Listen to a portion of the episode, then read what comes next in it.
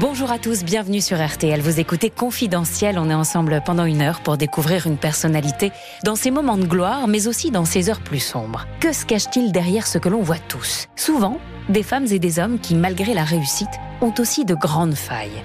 Aujourd'hui, je vais vous parler d'un homme sans égal dans l'histoire des États-Unis. Donald Trump est à ce jour embourbé dans les affaires judiciaires comme jamais aucun président américain ne l'a été.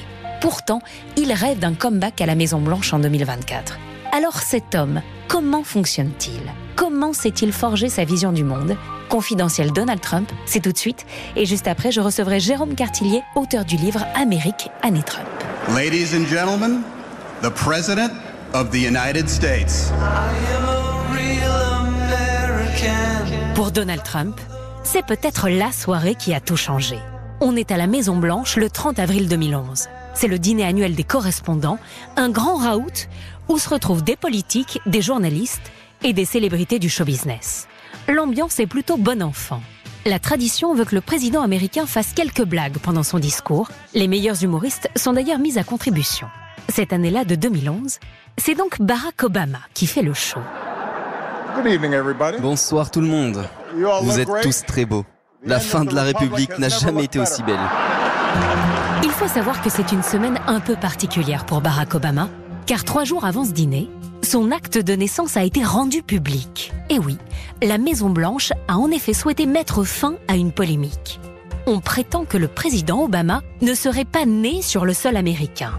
Et la rumeur a pris encore plus d'ampleur depuis qu'un certain Donald Trump se fait un plaisir de la propager sur les plateaux télé. Le milliardaire, qui cartonne avec sa télé-réalité The Apprentice, est justement dans la salle. Alors forcément, l'occasion est trop belle pour Barack Obama. Je pense que personne n'est plus heureux que cette histoire de certificat de naissance soit terminée que Donald. Parce que maintenant, il va pouvoir se consacrer aux dossiers vraiment importants. Comme Avons-nous truqué l'atterrissage sur la Lune? Que s'est-il vraiment passé à Roswell? Et où sont Biggie et Tupac? Américain rit aux éclats. Tout le monde se moque de Donald Trump, qui lui affiche un sourire bien crispé. Il est en fait extrêmement furieux et il est en train de vivre ce moment comme une humiliation totale. Sauf que normalement, l'humiliation, c'est lui qui l'inflige aux autres, comme un moteur qui l'accompagnera toute sa vie. Pour beaucoup, c'est cette soirée des correspondants qui décidera Trump à se lancer officiellement dans la course à la présidentielle. La Maison Blanche, il y pensait depuis longtemps. En 1988 déjà, son nom revenait comme celui d'un prétendant potentiel. Et chose qui ne lui ressemble pas, il hésitera longtemps avant de se lancer dans l'arène politique. Les ricanements de Washington, l'affront public d'Obama, qui est alors l'homme le plus puissant du monde, cela n'a-t-il pas réveillé chez Trump une blessure profonde? N'est-ce pas un moment révélateur de sa personnalité? Et d'ailleurs, alors qu'il entend aujourd'hui se représenter en 2024, c'est certainement le même phénomène qui est à l'œuvre. En cet automne 2023, Donald Trump rêve sans doute d'un comeback. Ce ne serait pas la première fois. Un exemple, parmi tant d'autres, après une débâcle financière dans les années 90, il avait complètement retourné la situation grâce à l'émission The Apprentice. Il a d'ailleurs consacré un livre à cette capacité qu'il a de se redresser, l'art du comeback. Mais en attendant un éventuel retour, c'est bien une nouvelle humiliation qu'il doit affronter. Les déboires judiciaires s'accumulent autour de lui, je rappelle qu'il est poursuivi dans pas moins de quatre affaires. Fin août, Donald Trump a fait un bref séjour en prison, le temps d'un cliché historique. Un ancien locataire de la Maison Blanche qui pose pour une photo judiciaire, on n'avait jamais vu ça. Les Américains appellent ça le mugshot. Sur cette image, son regard noir laisse peu de place au doute. On y voit un homme prêt à tout pour laver son honneur et revenir au pouvoir. Alors qu'est-ce qui l'anime à cet instant? Comment fonctionne cet homme que l'on dit narcissique, mégalomaniaque et complètement dénué d'empathie? Comment s'est-il forgé sa vision du monde? J'aurais voulu être un artiste. Avant de penser au bureau ovale, Trump ne rêvait-il pas plutôt de devenir une star, tel un acteur qui aurait façonné toute sa vie son propre rôle, son propre mythe? Celui d'un Midas new-yorkais qui transforme tout ce qu'il touche en or. Celui d'un bâtisseur parti de rien pour devenir le leader de la première puissance mondiale. Cette fable, cet artiste de l'illusion qu'est Trump, y croit-il vraiment? Héritier, entrepreneur, star de la télévision et président des États-Unis, Donald Trump est un cas unique dans l'histoire américaine, un cas à part, un cas historique.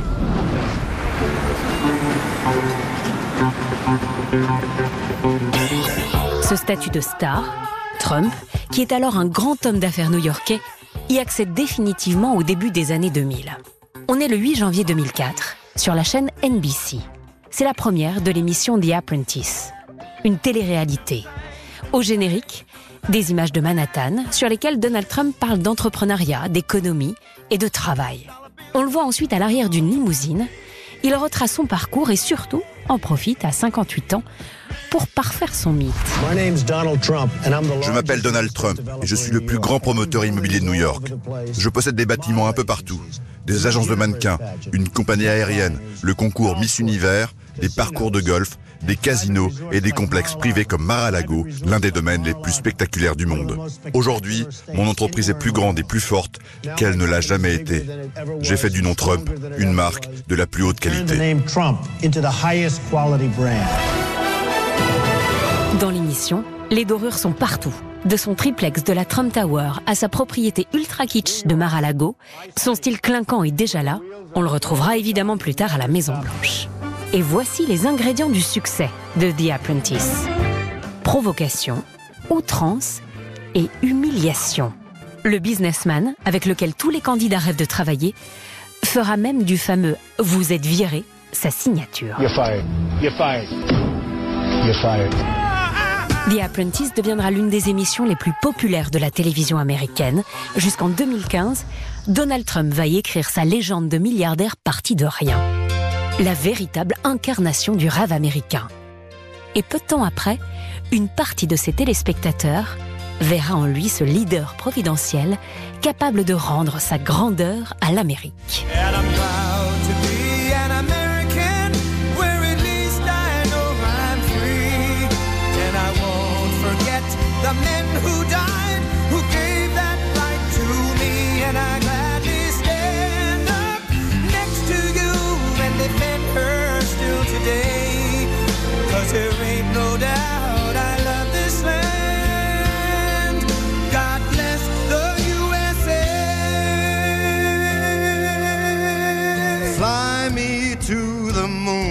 Comprendre Donald Trump, il faut revenir dans le Queens de l'après-guerre. Ce quartier de New York est le fief de la famille. En quelques années, Fred Trump, le père de Donald, a réussi à y bâtir un empire immobilier. Sa fortune est colossale, on parle de plusieurs centaines de millions de dollars. En 1946, l'année de naissance de Donald, les GI américains sont de retour du front. L'Amérique a besoin de logements, parfait pour les affaires de Fred Trump, qui prospèrent donc rapidement. La famille s'installe dans une imposante demeure coloniale de 23 pièces, la plus grande du quartier bien sûr. Malgré les briques rouges, le porche et les colonnades donnent à la maison des airs de maison blanche. À l'intérieur, c'est le patriarche qui décide de tout et sans concession. Cinq enfants verront le jour, dont trois fils. Donald est l'avant-dernier de la fratrie. Son père ne voit pas pour l'instant en lui un héritier. Pour lui succéder à la tête de l'entreprise familiale florissante, Fred Trump met d'abord tous ses espoirs dans son fils aîné, Fred Jr., surnommé Freddy. Le père inculque très tôt des valeurs rigoristes à ses enfants. L'esprit de compétition, l'idée que pour survivre, il faut être un killer, un tueur. Ces principes-là, Donald Trump siens tout au long de sa vie. Très tôt, le petit Donald veut prouver qu'il est meilleur que son frère Freddy, qui a 6 ans de plus. D'ailleurs, la rivalité entre les deux frères ne cessera de croître toute leur enfance. Elle atteindra un premier paroxysme un jour à table. Chez les Trump, l'anecdote est restée célèbre. Voilà l'histoire. On est au début des années 50. Le futur président des États-Unis n'a alors que 7 ans. C'est un enfant turbulent, insolent, brutal et désobéissant autant à l'école qu'à la maison. Son souffre-douleur préféré, c'est son petit frère Robert, qui a deux ans de moins. Un jour, pendant le déjeuner, Donald n'arrête pas d'embêter le petit dernier. Ça crie, ça pleure, mais rien à faire. Le grand continue de persécuter le plus jeune. D'un coup, Freddy, l'aîné de la fratrie, qui a alors 14 ans, se lève. C'en est trop. Il prend le plat de purée qui est posé juste à côté de lui sur la table et il le renverse entièrement sur la tête de Donald. Toute la famille éclate de rire. Ce sera sa première grande humiliation. Un vrai traumatisme. Donald Trump se promettra de ne jamais revivre ce genre de moment. Des années plus tard, à chaque fois que Marianne, la sœur de Donald, évoquera l'épisode de la purée, il n'esquissera pas le moindre sourire. Blessé, blessé à tout jamais dans son orgueil, ce moment lui restera toujours en travers de la gorge. Toute son enfance, Donald Trump jouera donc des coudes avec Freddy pour prouver qu'il est le meilleur. À l'école, c'est un élève médiocre, bagarreur et indiscipliné. Et à la maison, sa mère a de plus en plus de mal à gérer cet enfant turbulent qui a déjà une incroyable confiance en lui. À 13 ans, elle espère le faire rentrer dans le rang en l'envoyant à l'Académie militaire de New York. Étonnamment, Donald Trump y excelle. Lors de sa dernière année, il est même nommé capitaine de sa promotion de cadet, un honneur. Sa vocation militaire s'arrêtera pourtant bien là. À sa sortie en 1964, on est en pleine guerre du Vietnam. Mais pas question pour lui de s'enrôler dans l'armée. Donald Trump a envie de partir étudier le cinéma en Californie. Ses rêves de starification sont déjà là. Son père, Fred, s'y oppose catégoriquement. Il a d'autres plans pour son cadet. D'autant plus que le fils aîné, Freddy, vient de quitter l'entreprise pour devenir pilote de ligne pour la prestigieuse TWA. Le chef de famille vit cette décision comme une véritable trahison. On est au début de l'été 1964 dans une petite ville côtière du nord de Boston. Donald vient de fêter ses 18 ans. Il conduit la toute nouvelle voiture de sport que ses parents viennent de lui offrir. Robert, le plus jeune de la fratrie, et lui se rendent chez leur grand frère, Freddy, qui est impatient de les voir. C'est la première fois que sa famille lui rend visite depuis qu'il a quitté New York. Il se fait donc une joie de vivre ce moment avec ses frères. Il a même prévu de les emmener pêcher sur son bateau. Mais le séjour ne va pas du tout se dérouler comme prévu. La tension est palpable. Une dispute éclate même au cours d'un barbecue. Donald commence à s'en prendre à son grand frère avec ces mots Tu sais, papa en a vraiment marre de te voir gâcher ta vie. Il dit qu'il a honte de toi. Il a raison. Tu n'es jamais qu'un chauffeur de bus amélioré. Donald et Robert sont en fait en mission commandée par leur père. Il leur a demandé de convaincre Freddy de réintégrer l'entreprise familiale. Et pour arriver à leur fin, tous les moyens sont bons. Menaces, intimidation, humiliation. Le début d'une opération de destruction psychologique qui va durer des années. Freddy aura de plus en plus de mal à supporter la situation. Il se noiera dans l'alcool et s'éteindra à l'âge de seulement 42 ans. L'aîné n'est plus là. La place de bras droit auprès du père est libre et elle revient naturellement à Donald. Il est un killer, il vient de le prouver. Mais maintenant, pour prétendre à diriger un jour Trump Management, il doit apprendre les rudiments du business. Il se met alors en tête d'intégrer la plus prestigieuse école de commerce de la région, la Wharton School. Et là encore, tous les moyens sont bons pour y être admis. Il sait très bien que ses résultats scolaires assez médiocres ne suffiront pas, alors Donald décide de payer à un étudiant plus brillant que lui, un certain Joe Shapiro, pour passer les examens à sa place. La combine fonctionne parfaitement Donald fait sa rentrée à l'automne 1966. Deux ans plus tard, à seulement 22 ans, son père le nomme vice-président de l'entreprise familiale. L'Amérique est en plein flower power et la carrière de Donald Trump, elle, est lancée.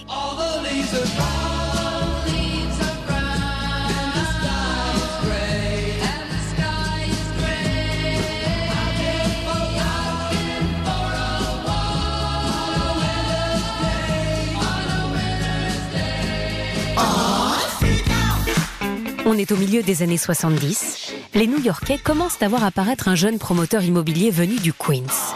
Il est grand, il est blond, son costume est impeccable. Il s'est promis de devenir le roi de l'immobilier de Manhattan. Alors évidemment, tout de suite, les projets sont grandioses. Son premier achat, c'est l'hôtel Commodore qu'il veut entièrement rénover. Pour le financer, il obtient un abattement fiscal de 40 ans en allant jusqu'à traîner la municipalité en justice.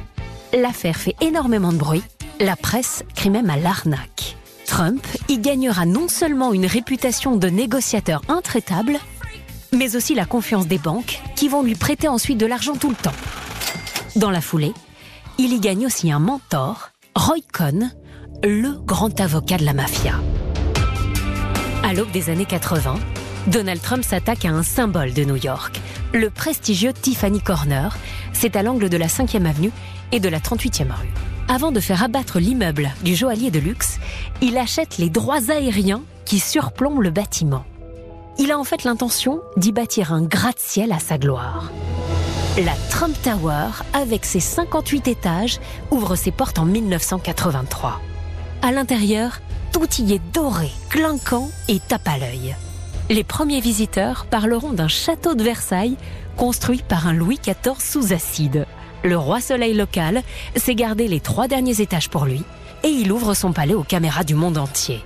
La Trump Tower et son propriétaire deviennent les symboles de la décennie qui s'ouvre, celle de l'Amérique de Ronald Reagan, du capitalisme triomphant et du dieu dollar.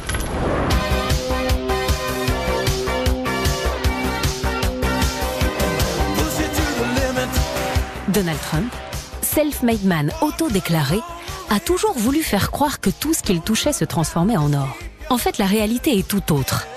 Donald Trump, c'est avant tout un héritier, pour ne pas dire un fils à papa.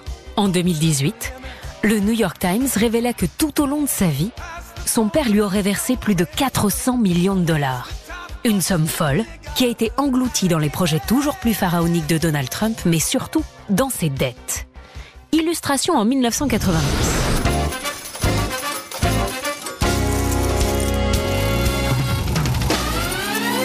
L'homme d'affaires s'est mis en tête d'ouvrir son troisième casino à Atlantic City. Celui-là, ce sera le plus grandiose et il s'appellera le Taj Mahal. Trump veut en faire la huitième merveille du monde.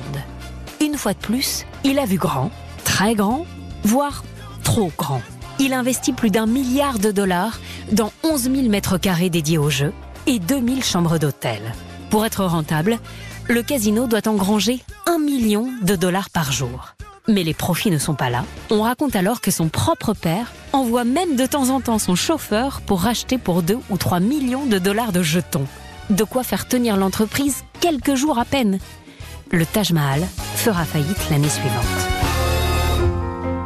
Puis les années 90 seront celles des dettes abyssales et des créanciers pour Donald Trump. Il n'a plus la baraka. Il est contraint de vendre son yacht et sa compagnie aérienne. Mais pas question de donner l'image d'un homme aux abois. Il maintient son train de vie avec la fortune de son père. Ce père qu'il a toujours admiré et qui lui a donné envie de conquérir Manhattan. Donald Trump a reçu le goût des affaires en héritage, mais pas que. Pendant toutes ces années d'apprentissage, Donald Trump est donc passé maître dans l'art de ridiculiser ses adversaires. Cette arme, il l'utilisera d'ailleurs pendant toute sa campagne de 2016. Un jour, il se moque d'un journaliste handicapé du New York Times.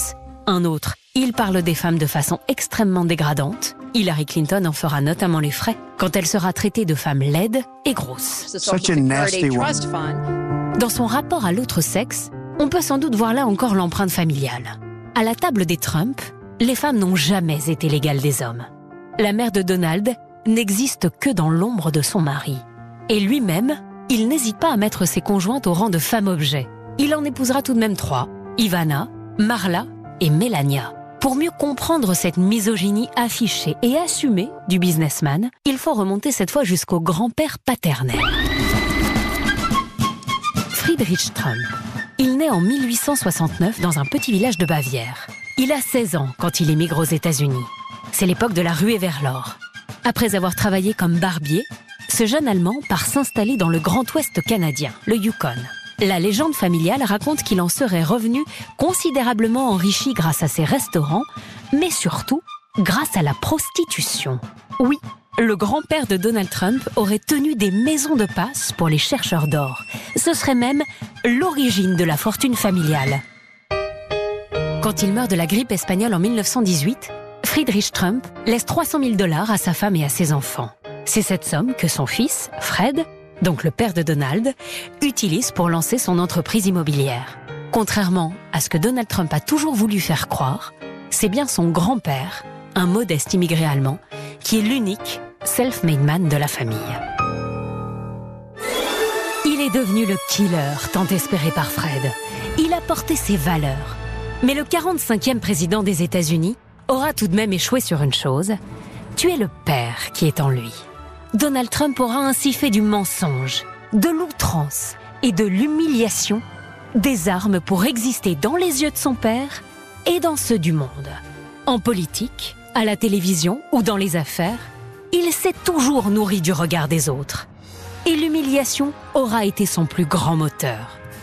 Mais cette soif de revanche sera-t-elle suffisante à 78 ans pour réussir un comeback Son retour à la Maison Blanche Réponse en novembre 2024. Jérôme Cartillier, vous êtes journaliste à l'AFP, ancien correspondant à la Maison Blanche. Vous avez travaillé sur l'Amérique des années Trump.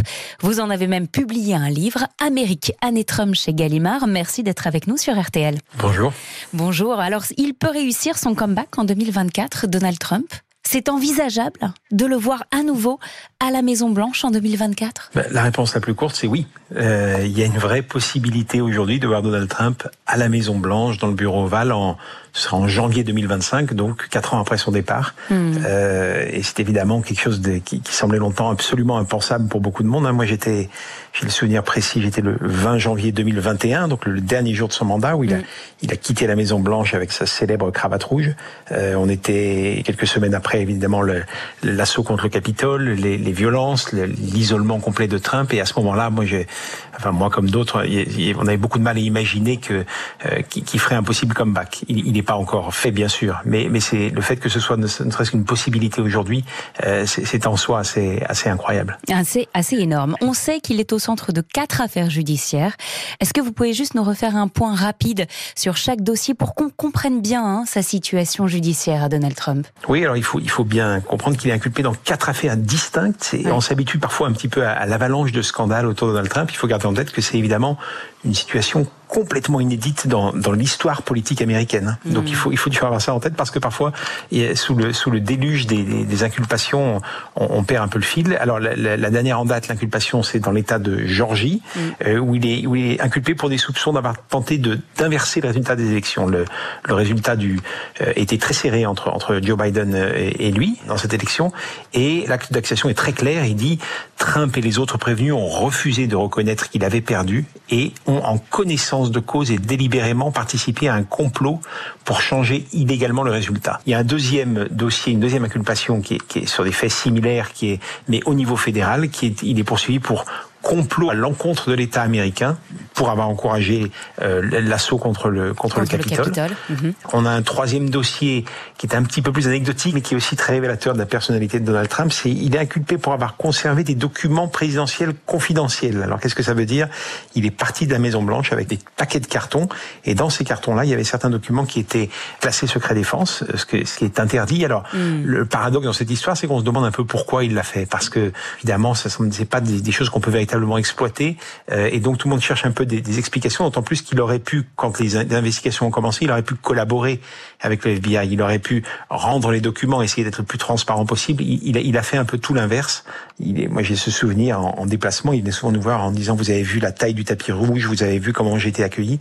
Et donc, d'une certaine manière, posséder des documents secret défense chez lui, il y a une espèce de, c'est un, un, peu prestigieux entre guillemets, même c'est illégal. Et donc on peut imaginer qu'il était content de, euh, face à des interlocuteurs, de pouvoir dire regardez, regardez ce que j'ai. Mais c'est une explication un peu, un peu, un peu difficile. en tout cas, c'est un dossier un peu difficile à comprendre. Et puis le dernier dossier, qui est peut-être le plus, alors qui est encore une fois en, termes d'implication euh, juridique et, le, et le, et, pas le plus impressionnant, mais qui évidemment a beaucoup résonné, c'est ce qu'on a appelé l'affaire Stormy Daniels, mm. du nom de cette actrice de, de, de film pornographique qui s'appelait donc Stormy Daniels avec qui il a, il a conclu un pacte de, il aurait acheté son confidentialité, silence. acheté son silence. Alors il faut bien comprendre qu'aux États-Unis, c'est quelque chose qui est légal, hein. c'est possible de, de, passer des pactes comme ça. Donc il n'est pas poursuivi pour ça, mais il est poursuivi pour la manière dont il a traité d'un point de vue comptable cette, cette dépense. Euh, voilà, donc ça fait quatre inculpations, et donc ça veut dire potentiellement quatre procès. Le sujet, bien sûr, là-dedans, euh, crucial, c'est la question du calendrier, à quelle vitesse ça va aller, en sachant que Trump, depuis qu'il est président, mais, depuis bien avant, depuis qu'il fait des affaires,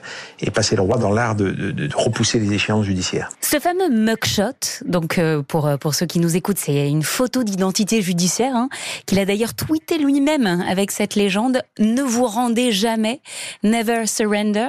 Ça pourrait être le moteur de son retour en 2024, un peu comme une humiliation qu'il utilise pour dire "Vous m'avez mis là, je vais revenir, je vais revenir encore plus fort, encore plus haut".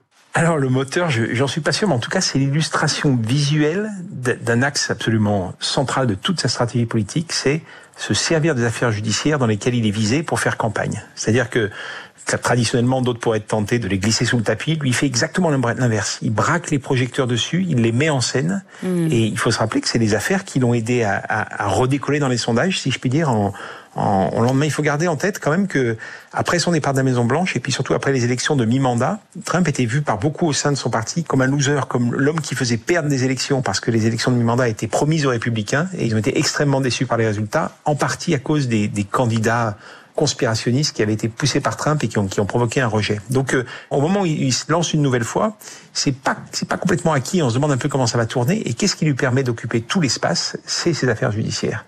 Et c'est cette règle d'or qu'il applique toujours. C'est j'occupe l'espace à tout prix. Il n'y a pas de mauvaise publicité. Je me mets sur le devant de la scène. Ces affaires ont été un, un outil extraordinaire et ce mugshot est évidemment l'illustration absolue de cette, de cette stratégie possibilité là encore de faire finalement une grosse opération de com, même si c'est une photo d'identité judiciaire, quoi. Ça va, il n'y a, a, pas de limite en fait. Absolument, sans, limite, en, en, appliquant cette stratégie de manière extrêmement efficace. Il faut se rappeler aussi qu'elle a une deuxième utilité, elle permet d'être visible à la télévision et elle permet de lever des fonds. Les, les campagnes de levée de fonds aux États-Unis se font beaucoup sur des clips, sur des images, sur des, des, des hmm. événements très précis. Évidemment, celui-ci est, est extrêmement efficace.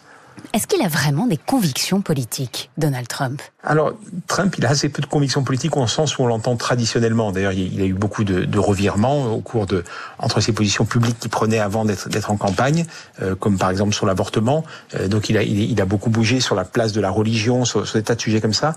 Euh, par contre, il a une, je sais pas si une conviction politique, mais il a une ligne de conduite qui est euh, se placer au centre du jeu. Il disait souvent, son, son slogan du, du, du, premier mandat était l'Amérique d'abord. On pourrait dire euh, c'est l'Amérique et moi d'abord, quand même, mm. hein, qui, qui, ramasserait un peu cette, cette personnalité-là. Et des convictions économiques, peut-être Convictions économiques, elles ont de la même manière, c'est difficile de dégager un, un, un, véritable corpus. Ce qui, ce qui est certain, c'est qu'il y a eu un axe sur lequel il a été assez, assez constant euh, en campagne et puis dans son arrivée au pouvoir, c'était l'idée d'une d'un durcissement des relations avec la Chine. Euh, et ça, c'est quelque chose qui, par ailleurs, s'est installé un peu dans le paysage pour d'autres raisons et que, et que d'ailleurs Joe Biden a, a, assez largement repris. Donc voilà, il y a, y a, y a quelques marqueurs comme ça, mais malgré tout, parler de, de conviction politique, ça me semble euh, un peu incompatible avec le parcours et avec le positionnement de Donald Trump. Je reviens en 2016, euh, Jérôme Cartillier, la première fois qu'il a été élu président des États-Unis. Est-ce que lui, il y croyait vraiment? C'est difficile à dire avec, certitude, mais tout porte à croire que non. C'est-à-dire que sur la fin de la campagne, euh, on s'aperçoit les bon les choses ont tourné plutôt bien, mais malgré tout, il était quand même euh, derrière dans les sondages. Et on voit d'ailleurs les, les, le soir de sa victoire, c'est très frappant. Il est un petit peu, il est presque un peu perdu. Ses premières déclarations, euh, quelqu'un, c'est mm. quelqu'un évidemment qui est très vitupérant, qui est très volontiers, très très agressif. Et, et, et ce soir-là, on sent qu'il y a une tonalité un peu étrange.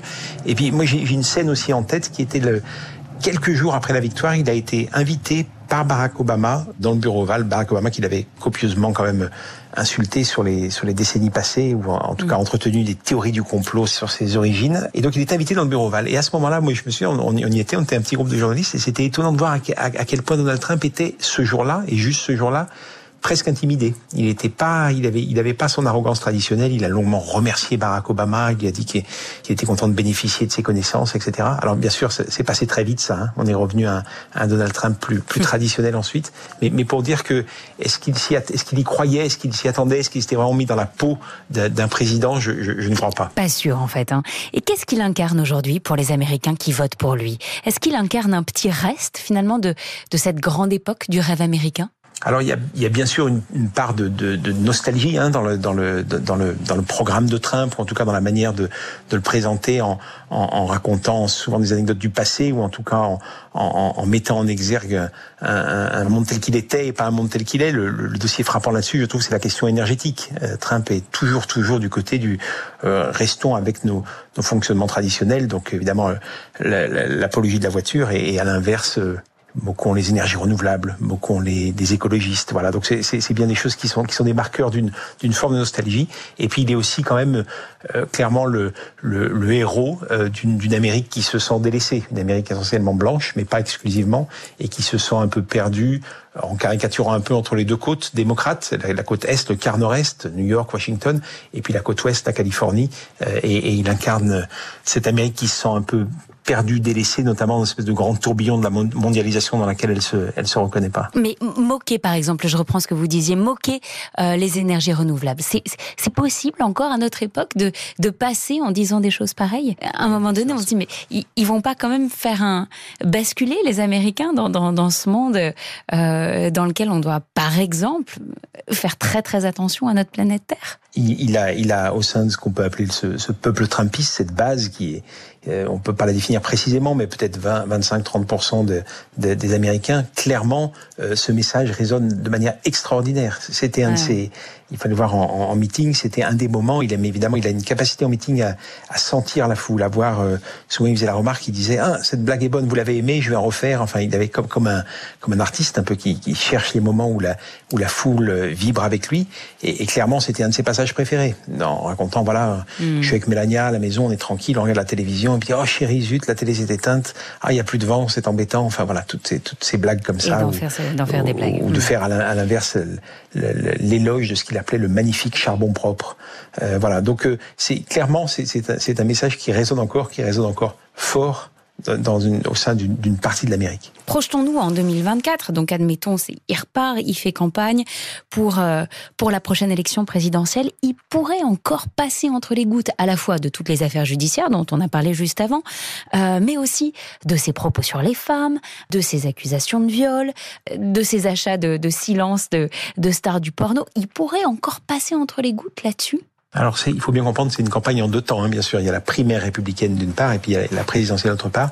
Sur la primaire républicaine, euh, la réponse est un, est un oui euh, franc et massif, c'est-à-dire qu'aujourd'hui, il est en tête de plus de 30 points derrière tous ses rivaux. En clair, on a le sentiment, quand on regarde ses rivaux, d'ailleurs, qu'ils se battent plus pour être présents comme recours en cas de problème. Est-ce que si Trump avait un problème de santé, si Trump avait, euh, si vraiment ses ennuis judiciaires euh, l'empêchaient de se présenter, à ce moment-là, il y aurait, il y aurait un recours. Mais donc pour cette première étape, le, le, le combat entre républicains, il, il semble presque gagner aujourd'hui. Le deuxième, évidemment, qui serait un, un, la présidentielle, avec a, a, priori, sauf, sauf accident aussi, un, un, nouveau, un nouvel affrontement face à Joe Biden. Évidemment, c'est une, c'est une grande incertitude. Euh, il y a quelque chose qui est intéressant quand même, c'est que la, la Constitution américaine est très peu restrictive sur les conditions pour être président. Il pourrait être, il y a des débats d'experts un peu sur jusqu'où ça pourrait aller, mais il pourrait être bien sûr élu inculpé dans quatre affaires, il pourrait être élu condamné dans une ou plusieurs affaires. Il y a même un débat, un débat d'experts pour savoir s'il pourrait être élu écroué avec un paradoxe, c'est qu'il pourrait, s'il était condamné à la prison, il pourrait peut-être ne pas voter, puisque dans, dans, dans son état de Floride, il n'est pas possible de, de, voter quand on est écroué, mais il pourrait peut-être être, être, élu. En tout cas, ça, ça fait l'objet d'un débat pour montrer à quel point le, les conditions euh, posées dans la Constitution pour être euh, éligible sont, sont, sont minimalistes. Avoir déjà été président des États-Unis, ça a eu quel effet sur Donald Trump? Alors c'est une bonne question, c'est de savoir est-ce qu'il a appris, est-ce qu'il a appris du pouvoir et de l'exercice du pouvoir? Euh, je, je, ne pense pas pour deux raisons. D'abord, c'est qu'il est, c'est un homme qui, est, qui, a toujours été très seul de manière générale et qui est aujourd'hui de plus en plus seul. Il y avait lors de son premier mandat pas mal de ce qu'on appelait en anglais les les, les, adultes dans la pièce, c'est-à-dire des gens un peu raisonnables qui étaient venus, alors avec diverses motivations, mais qui avaient rejoint Trump au pouvoir, soit par goût du pouvoir pour eux-mêmes, mais aussi parfois en disant, en tout cas c'est comme ça qu'ils le présentaient, euh, il y avait besoin de gens qui connaissent les dossiers, qui soient un petit peu, un petit peu sérieux. Euh, Aujourd'hui, Trump s'est fâché avec 99% de toutes les personnes avec qui il a travaillé, son vice-président bien sûr, mais, mais, mais tous ses ministres qu'il a insultés copieusement un à un, et donc il est extrêmement seul au sein de la famille républicaine. Euh, et, et, donc ça, c'est, comment dire, c'était déjà le cas sur un premier mandat. On peut imaginer que si jamais d'aventure il était élu pour un deuxième, euh, cette, cette, solitude soit encore plus marquée, avec un élément aussi qu'il faut ajouter, c'est une forme de ressentiment. Il s'est clairement euh, Trump est le même, mais il a, changé aussi. Et il s'est clairement enfermé avec une espèce de d'aigreur et d'amertume dans, dans, son dans son club à, à Mar-a-Lago en Floride.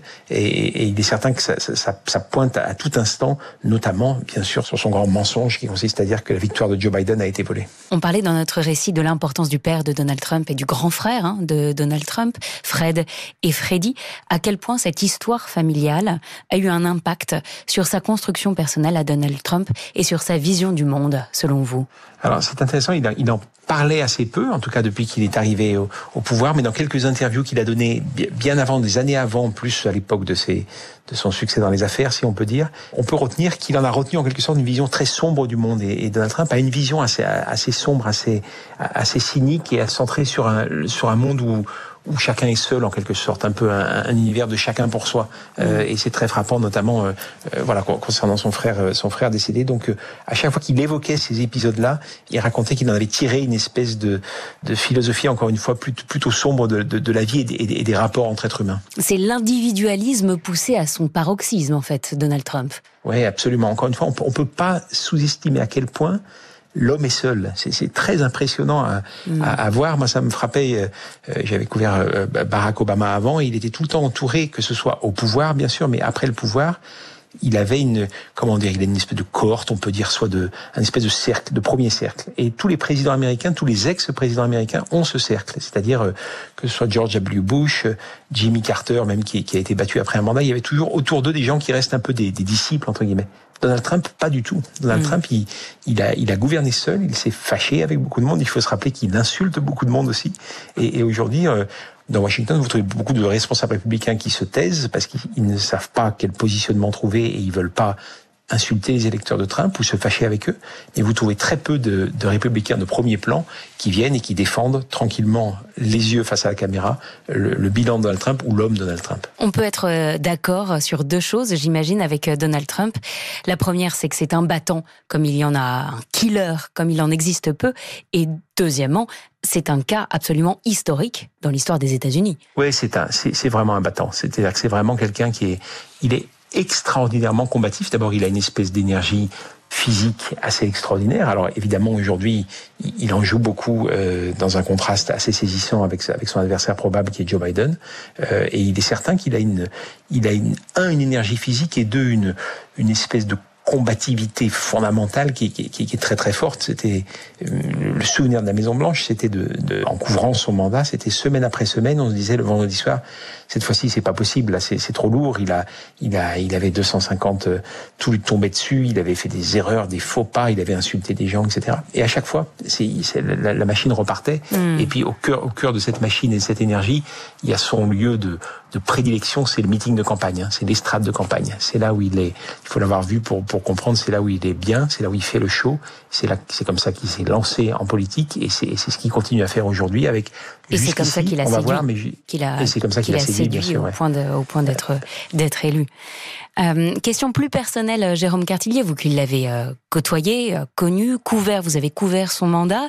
S'il était réélu, ça raconterait quoi, selon vous, de l'Amérique et du monde, s'il était réélu en 2024 je dirais juste première chose, il faut rappeler que c'est on l'a évoqué, c'est une possibilité, c'est évidemment loin d'être fait. Il, y a, il, y a, un petit, il y a un petit élément important quand même. Donc il y a les obstacles judiciaires possibles, et puis il y a un autre élément, c'est que le, les sondages aujourd'hui donnent Donald Trump et Joe Biden à peu près à égalité. Mais par contre, il y a, il y a, une, il y a une, un, chiffre qui retient l'attention des démocrates, c'est que le taux de rejet de Donald Trump est beaucoup plus fort dans la population américaine que le taux de rejet de, Joe Biden. Et que mm. donc, on verra après qui se mobilise. Il, faudra, il faudra regarder tout ça de plus près. Mais euh, donc, il a, il a, il a un énorme obstacle aussi. Il a son, son, sa base extraordinairement fidèle. Mais au-delà de ça, il a, il a du mal et, et, euh, et donc ça, c'est quelque chose qu'il faut garder en tête. Après, qu'est-ce qui resterait? Ou en tout cas, qu'est-ce que ça dit de l'Amérique? D'abord, ça dit, je trouve, euh, une, chose fondamentale, c'est qu'il y avait déjà des divisions en Amérique, mais Donald Trump a été l'artisan, a été le, diviseur en chef. C'est vraiment celui qui a renforcé encore ce clivage entre entre deux blocs qui, qui apparaissent un peu irréconciliables par moment. Hmm. Ça, c'est une première chose. Et la deuxième chose, s'il revenait au pouvoir, je pense que ça renforcerait sur la l'image sur la scène internationale d'une Amérique qui est comment dire qui qui, qui manque de fiabilité, qui, qui, vacille un peu au gré des, au gré des, des, des choix politiques. L'exemple absolu sur ce thème, c'est le climat, c'est l'accord de Paris sur le climat. C'est un accord qui est signé par Barack Obama, qui est déchiré par Donald Trump quand il arrive au pouvoir, et puis qui est que rejoint de nouveau Joe Biden quand il revient. Si on si on, on voyait un Donald Trump revenir en 2025, on peut imaginer euh, évidemment qu'il le redéchirerait entre de manière métaphorique avec plaisir. Et donc de ce point de vue-là, c'est vraiment l'exemple d'une Amérique vis-à-vis de laquelle ses, ses partenaires deviennent extrêmement prudent et redoute de, s'engager trop, sur la durée. Petit module, Jérôme Cartillier, euh, question-réponse euh, rapide. Donald Trump en trois moments clés de sa vie selon vous? Sa candidature à la présidentielle lorsqu'il euh, il descend sur ce fameux escalator dans la Trump Tower à New York, mm -hmm. euh, le, le, le, 6 janvier, l'assaut du Capitole, ou quelques heures avant l'assaut, il exhorte la foule à, à, remettre en cause le résultat des élections et, et, à se battre en quelque sorte pour que, pour que lui puisse rester président. Et puis dernière image, cette image de, de son départ euh, le, le, le, 20 janvier 2021. Euh, il est avec sa, sa, cravate rouge, il tient la main avec à, à Melania et, et, et, il quitte cette Maison Blanche euh, amer et aigri. Le plus gros mensonge de Donald Trump, selon vous? Oh, c'est une question difficile. je sais. Euh, il, y, en a eu énormément, mais je, non, je dirais que le, le plus gros, évidemment, euh, parce que c'est le plus, c'est celui qui a fait le plus de mal à la démocratie américaine et c'est celui qui est le plus dangereux. C'est celui consistant à dire qu'il a, qu'il a gagné l'élection présidentielle. C'est-à-dire mmh. qu'un un président américain qui ne reconnaît pas la, la, la, sa défaite et qui ne reconnaît pas la victoire de son adversaire, c'est évidemment un, un, extrêmement dangereux euh, pour les institutions. Une phrase pour euh, décrire Donald Trump en meeting Et je vous pose la question puisque vous y avez assisté. Moi, je dirais, je dirais bien sûr fake news. C'est-à-dire que c'est cette expression qu'il a, mm. alors qu'il s'enorgueillait d'avoir, d'avoir inventé, ce qui était évidemment un autre mensonge, mais c'est cette manière qui lui permettait en fait de, à chaque fois qu'une question était embarrassante, à chaque fois qu'un, qu'un contradicteur, qu'un journaliste lui posait une question qu'il mettait en dans une position délicate, il, il s'en sortait avec ces deux mots, il balayait et il passait à autre chose. Et enfin, ça ne vous engage à rien, Jérôme Cartillier, mais un pronostic pour 2024. On part sur Joe Biden, Donald Trump? Ah, comme euh, les deux candidats l'un face à l'autre, oui, oui, a priori, on est, on est, on est bien parti dans cette, dans cette voie-là. Et un résultat S'il y a une chose quand même que l'histoire politique américaine récente nous a montré, c'est qu'il fallait être prudent avec les pronostics. Euh, évidemment, en, en 2016, lorsque Évi évidemment, on pense tous à cette nuit la, de 2016. La, la, en France, c'était la nuit. Hein. Absolument. J'ajouterais aussi euh, sa défaite en 2020, parce que c'était habitué aussi. Il y avait une forme de rhétorique où on disait il, euh, il est mal parti, mais il gagnera quand même. Il a perdu. Euh, et, et, donc, qu'est-ce qui peut se passer en, en 2024 Je vais rester, je vais rester un peu prudent. Je comprends. Merci beaucoup, Jérôme Cartillier, pour euh, tous ces éclairages. À très bientôt. Je vous en prie. Merci à vous. Merci à tous de nous avoir écoutés. C'était Confidentiel Donald Trump. Merci à l'équipe qui m'accompagne. Danny Matouk à la réalisation, Thomas Pierre et Marie-Caroline Mandon à la préparation et à la programmation. Vous retrouvez tous les autres épisodes de Confidentiel en podcast sur l'appli RTL ou sur RTL.fr. RTL. Confidentiel. Confidentiel.